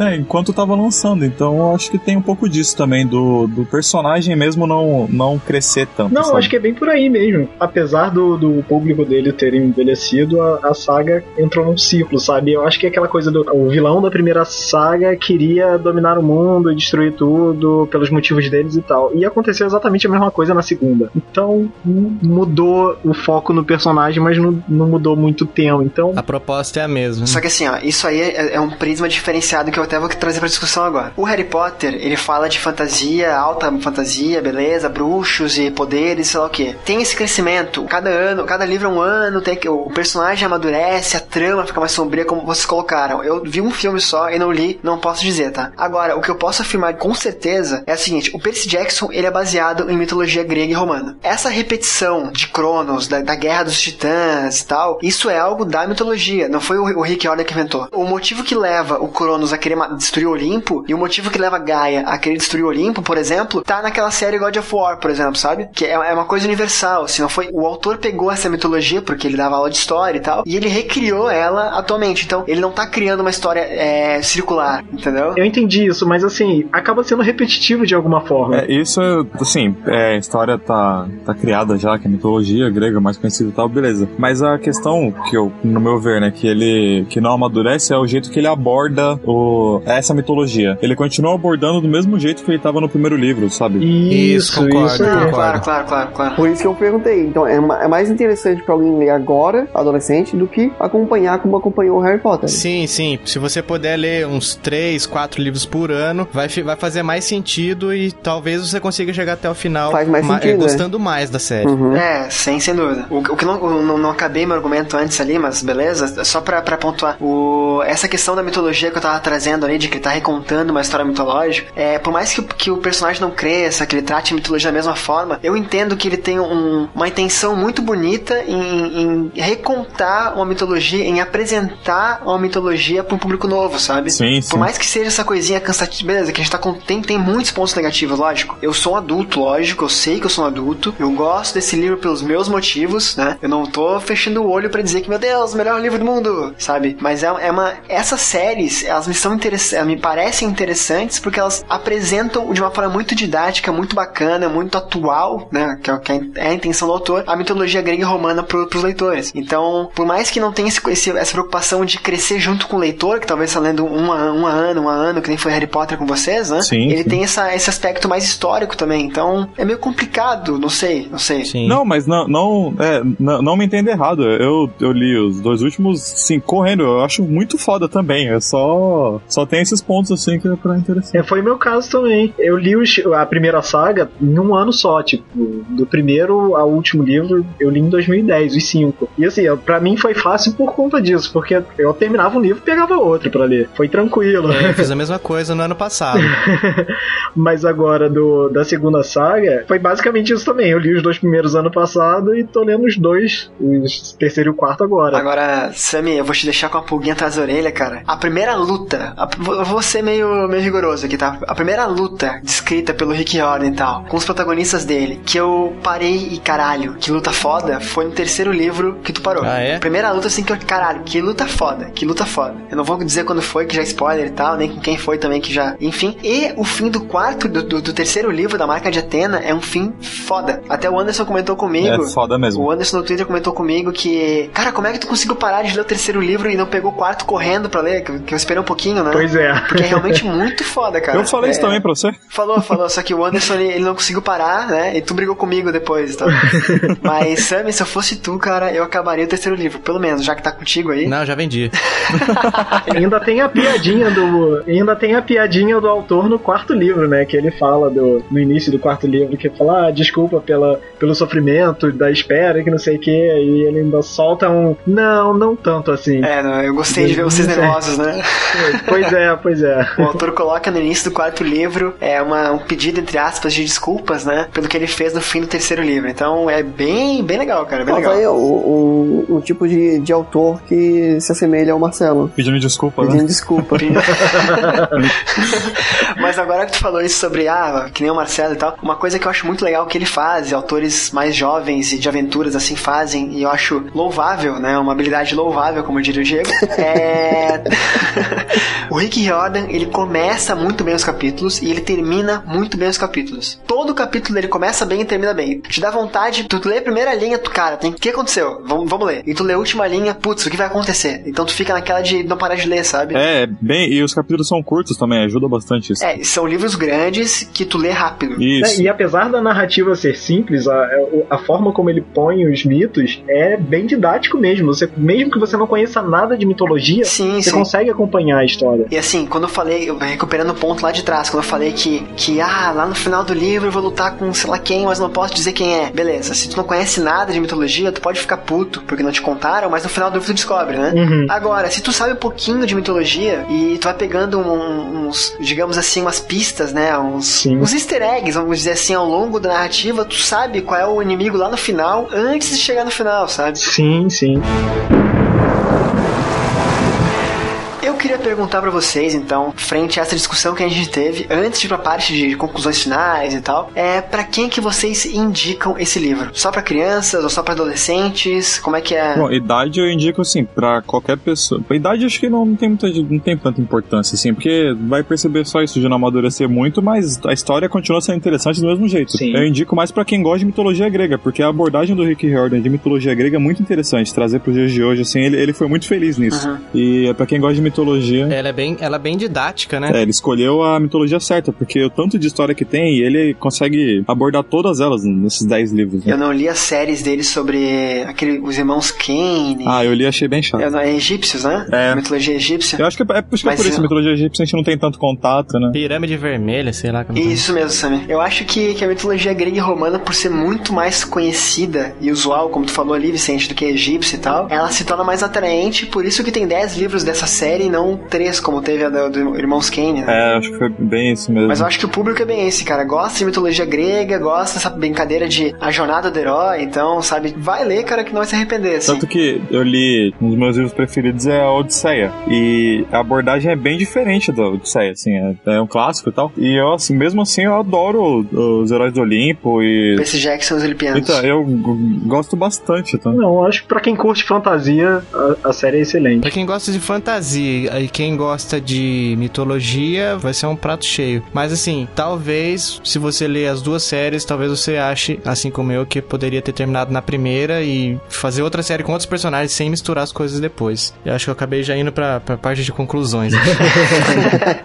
Não, mas é, quem, quem gosta de mitologia e, e fantasia tem que ler mesmo, porque se ler só a primeira série mesmo, os livros são mais curtos e os capítulos continuam sendo curtos também, então a leitura rápida, assim, lê o primeiro, o segundo, então, que vai, vai É, assim. tira, eu, eu sempre falo isso, cara. Pega o primeiro livro, dá uma olhada, o que tu acha. Tipo, é, eu vou colocar assim, mas não, não- eu não quero ser muito crítico, tá? Pior do que o primeiro livro não vai ser, porque a série cresce dali pra frente. Então, se tu não gostar do primeiro livro, a, a- a série cresce muito, cara. Então, assim, ó, se tu não gostar do primeiro livro, para. Se tu gostar, saiba que vai melhorar, sabe? A mim- ao meu ver, né? Há então, controvérsias. É, há controvérsias. É, eu, eu, eu gostei do primeiro, que foi de apresentação e tal, mas eu achei o Mar de Monstros muito chato. eu gostei, cara. Muito chato. Faz tempo que eu li, mas gostei. Ah, é, eu esqueci de falar uma coisa, mas o, eu achei interessante que no acampamento Meio Sangue, que é o acampamento grego, eles têm um, um quê meio de pra passar férias, sabe? É que a, a Grécia também é, é mais conhecida como, né, é, que valorizava a arte, a beleza, é um lugar meio, meio de pra, pra ficar tran- tranquilo. E o acampamento romano é, é bem mais organizado, ele tem é, hierarquia pra guerra tal, que, que reflete também o- os romanos, que eram muito mais, que foi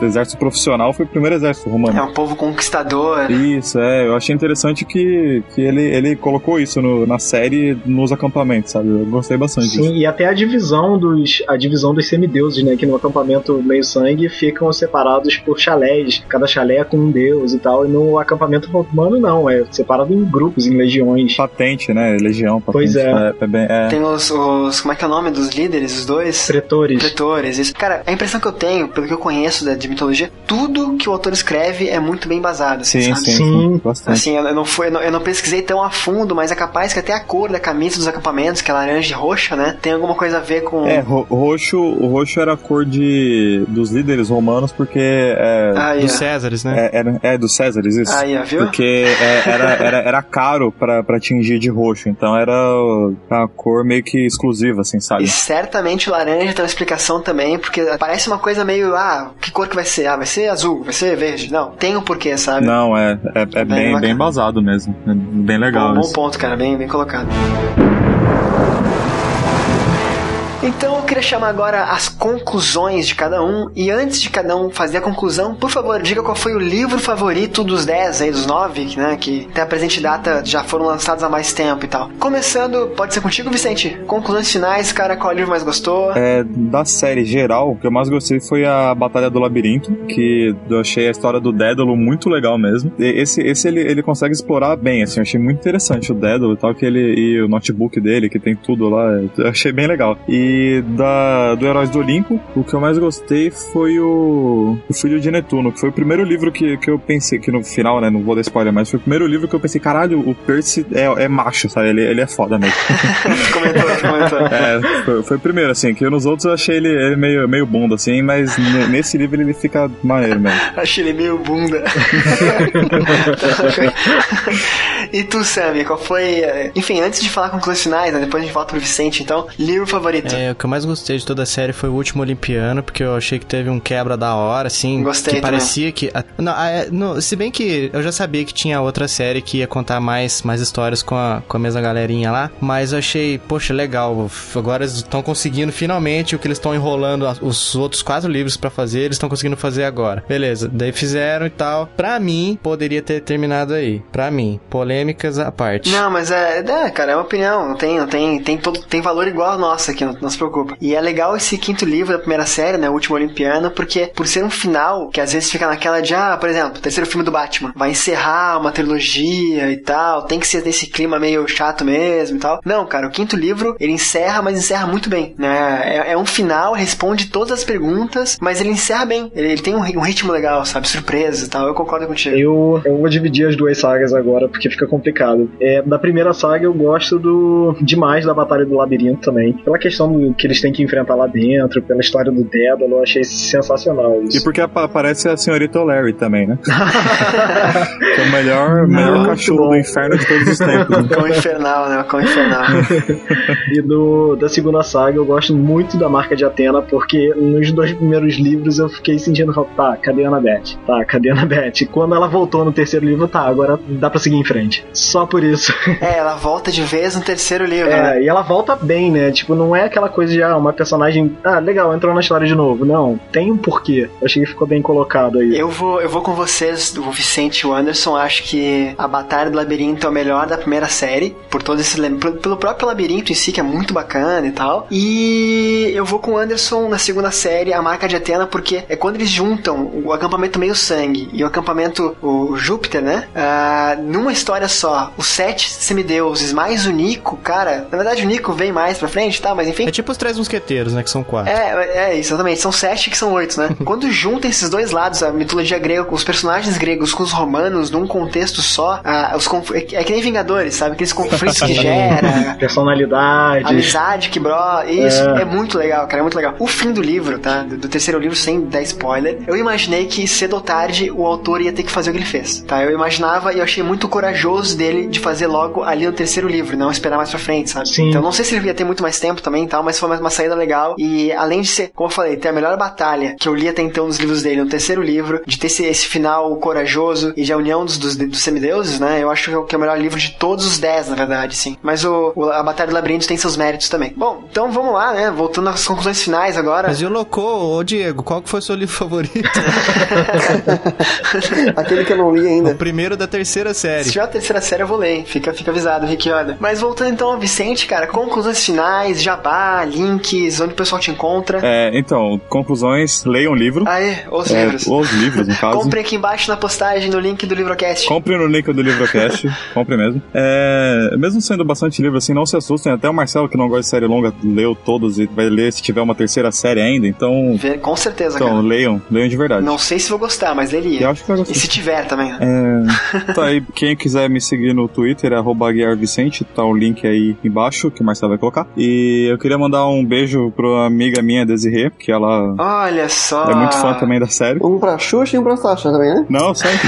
Meu pai pra minha mãe e pra minha avó. É, ela, ela, ela que me convenceu a, a voltar. Eu, não, não é uma parada. Eu meio que fiquei em ato. Entre o segundo e o terceiro, ela meio que me convenceu a voltar. Falou, lê que tá foda e eu realmente li, tá foda e queria agradecer ela. Viu, Sammy? Tem tempo ainda, cara. Tem tempo ainda. É. Não, cara, mas é. Vicente, muito obrigado por ter participado, cara. Eu não sabia até falar contigo um tempo atrás que tu era fã da série, né? Então, caiu bem aqui, cara. Muito obrigado por, por tudo que tu falou aqui. Eu que agradeço. Terá próximos. Terão, né? Existirão próximos convites, então espero que a gente se encontre mais vezes aqui no Livrocast. Pode chamar que eu Com volto. certeza. Vai ter que voltar, é uma ordem. Quando- não é um convite, é uma ordem, né? Sim, senhor. Mas passando a palavra então pro, pro Anderson, cara. Vamos lá, conclusões finais, é, links do seu podcast, onde o pessoal pode te encontrar. Vamos lá. É, conclusões finais da saga. Cara, leiam os livros. É tudo que eu peço. Tem amigos meus que pararam assim no meio também, não avançaram. E, gente, vocês não têm ideia do que eu tô perdendo, porque a coisa é muito bem amarrada. Sammy, É, eu senti, senti agulhada aí. não, não, nada pessoal, Sammy. Mas sério, é uma série boa. Leiam os livros, leiam outros livros, leia é sempre bom. Até por isso a gente teve a ideia de criar um, o, o podcast também, também voltado para literatura, porque a ideia é abrir um pouquinho mais também, falar de outros assuntos que talvez remetam à literatura. E o, o podcast que eu acabei de criar, gravamos o segundo episódio hoje também. Olha só. O segundo episódio hoje foi Desalinho de Raciocínio. Vocês podem achar lá no facebook.com barra Desalinho de Raciocínio é, ou no Twitter, que é arroba de raciocínio. E pra quem quiser me seguir no Twitter é arroba end underline Cara, Nightwing. Vamos, vamos vamos facilitar as coisas. Quer achar aqui embaixo na postagem teus links. Beleza. Mais fácil. Boa. Mas então, Anderson, prazer, cara, dar uma voz a- ao perfil no Twitter, a um ouvinte nosso muito ativo também, assim como o Vicente. Imagina. Sempre comentando, sempre ouvindo, sempre dando sugestões e críticas construtivas, digamos assim, né? É um prazer te ter aqui falando comigo. Cara, eu achei que tu fosse só fã do Harry Potter, cara. Nada? É, é legal, é legal ver gente que é como o Vicente e o, e o Anderson, que são fãs de Harry Potter e de Percy Jackson, a né? gente tem que abrir o leque, né? Geralmente séries colocadas como, como é, rivais, né? Bacana, bacana. Sim, sim. Então leiam, leiam as duas. É bom abrir o leque, né? Não ficar engessado. Ah, eu sou fã de um, eu sou fã do outro. Não, leia. Claro. Daí você acha. E as duas têm méritos, com certeza. Sim, claro. E como eu falei pro, pro Vicente, a gente vai te ter por aqui mais vezes também, tenho certeza disso. Muito obrigado por ter topado. Imagina, eu que agradeço. O prazer foi meu. Pra fechar então o episódio de hoje, nosso terceiro convidado, finalmente aqui, meu Deus do céu, que felicidade estar gravando esse episódio sobre Percy Jackson novamente. Sammy, cara, obrigado por ter participado, deixe seus links, fale do, do podcast novo, canal no YouTube, fica à vontade, cara. Pois é, pessoal quiser me encontrar, eu tenho um canal lá no YouTube, que é o youtube.com/barra jogasami, tudo junto, né? É Sami é S-A-M-M-Y. Ultimamente eu tô mais focado em vídeos de, de trailers comentados, né? Comentando trailers de jogos que estão pra sair em breve ou uma data assim não tão fixa, mas pessoal que tiver em dúvida, tiver com curiosidade sobre algum jogo, talvez tenha o nosso comentário lá. Geralmente eu tô com algum amigo gravando, deixo o convite aqui pros amigos também, se alguém quiser comentar algum jogo que tá no hype, não sei, entre em contato aí que a gente que a gente marca pra gente gravar junto.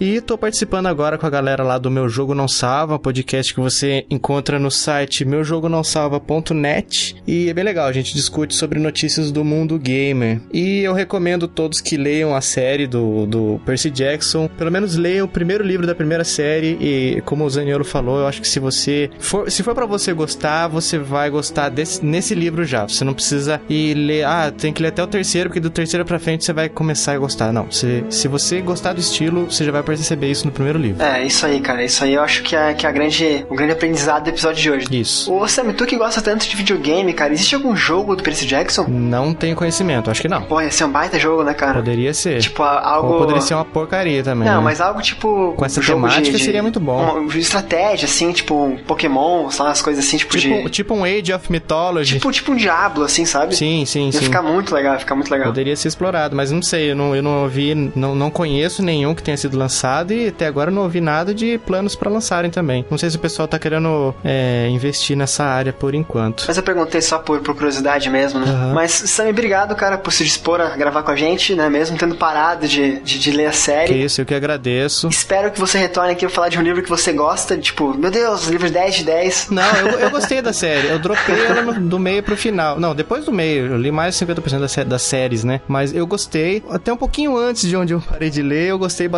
É uma série que, que é legal. Ela não é difícil, não é aquela leitura que você para assim, não, peraí, acho que não, não tô entendendo. Deixa eu ler esse capítulo de novo. É, é uma leitura simples, uma leitura fácil, mas é uma leitura gost... é uma leitura gostosa, uma leitura divertida. Que eu acho que um dos principais motivos pra você ler uma série é se divertir. Mas é legal, o Sam foi legal tá aqui, cara. Não tô menosprezando ninguém, tá? Só falando do Sam especificamente. Porque é um cara que não gostou e tem os motivos dele, daquele nivelada na, nos fãs da série, né? Ficou, ficou bacana, cara. Ficou bem bacana. E eu queria saber do Diego se ele gostou, se ele pensa em ler, se pensa em, em comprar pro, pro sobrinho dele ler. Já comprei, né? Comprei alguns livros pro meu sobrinho. É, se, eu, se eu penso em ler, cara, é, eu tenho um pouco desse trauma que tu tem, Marcelo, de, ah, uma série longa pra cacete, se eu gostar, vou ter que ler os 10 livros. Uhum. Então, não sei ainda. Mas isso é ruim? Tal, tal, tal...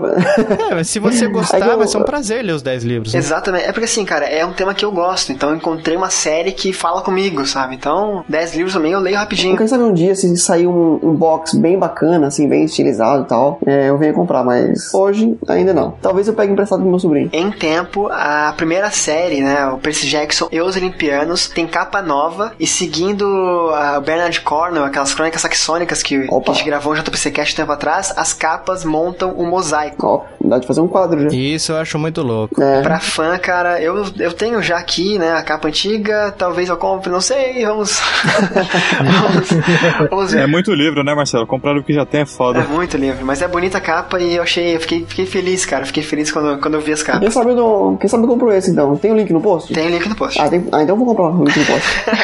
Mas então, ouvinte, espero que você tenha acompanhado a gente até aqui. Espero que tenha entendido essa confusão de 10 livros, né? Esse, esse universo que o Rick Riordan criou. Que tenha gostado da, da discussão, tenha se interessado pela série, se é que nunca leu nada sobre, sobre Percy Jackson. Jackson, né? Não vejo os filmes, só pra mencionar os filmes de novo aqui no final. Não vejo os filmes, por favor. Né? Eu acho que eu acho que é isso. O Livrocast de hoje fica por aqui. Tenham todos uma ótima semana e até o próximo episódio.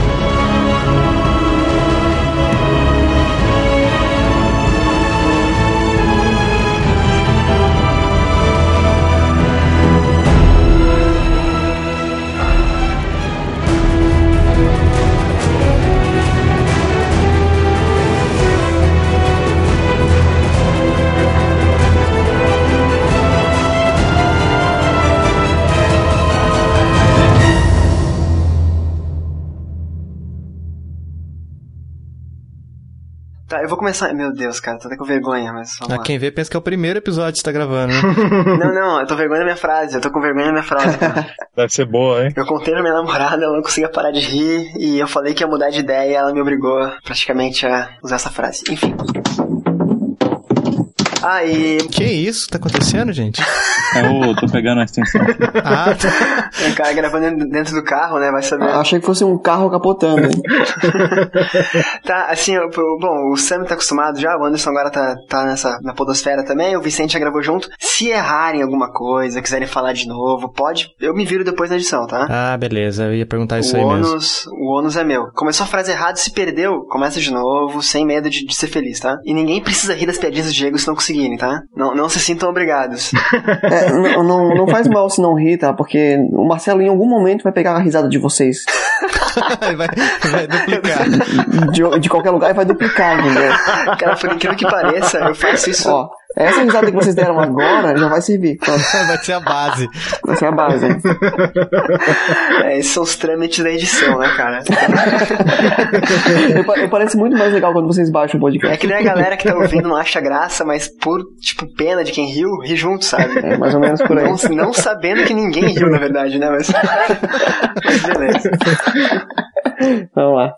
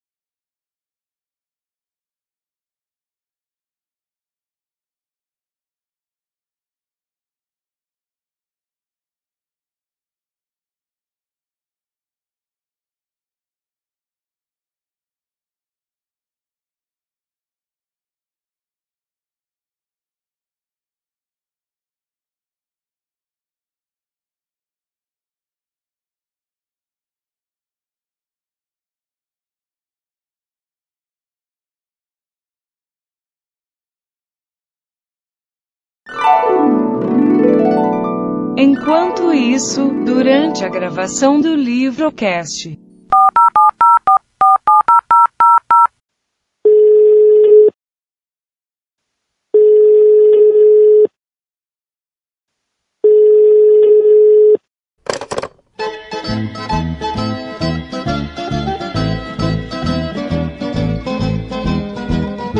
Boa noite, queria fazer um pedido?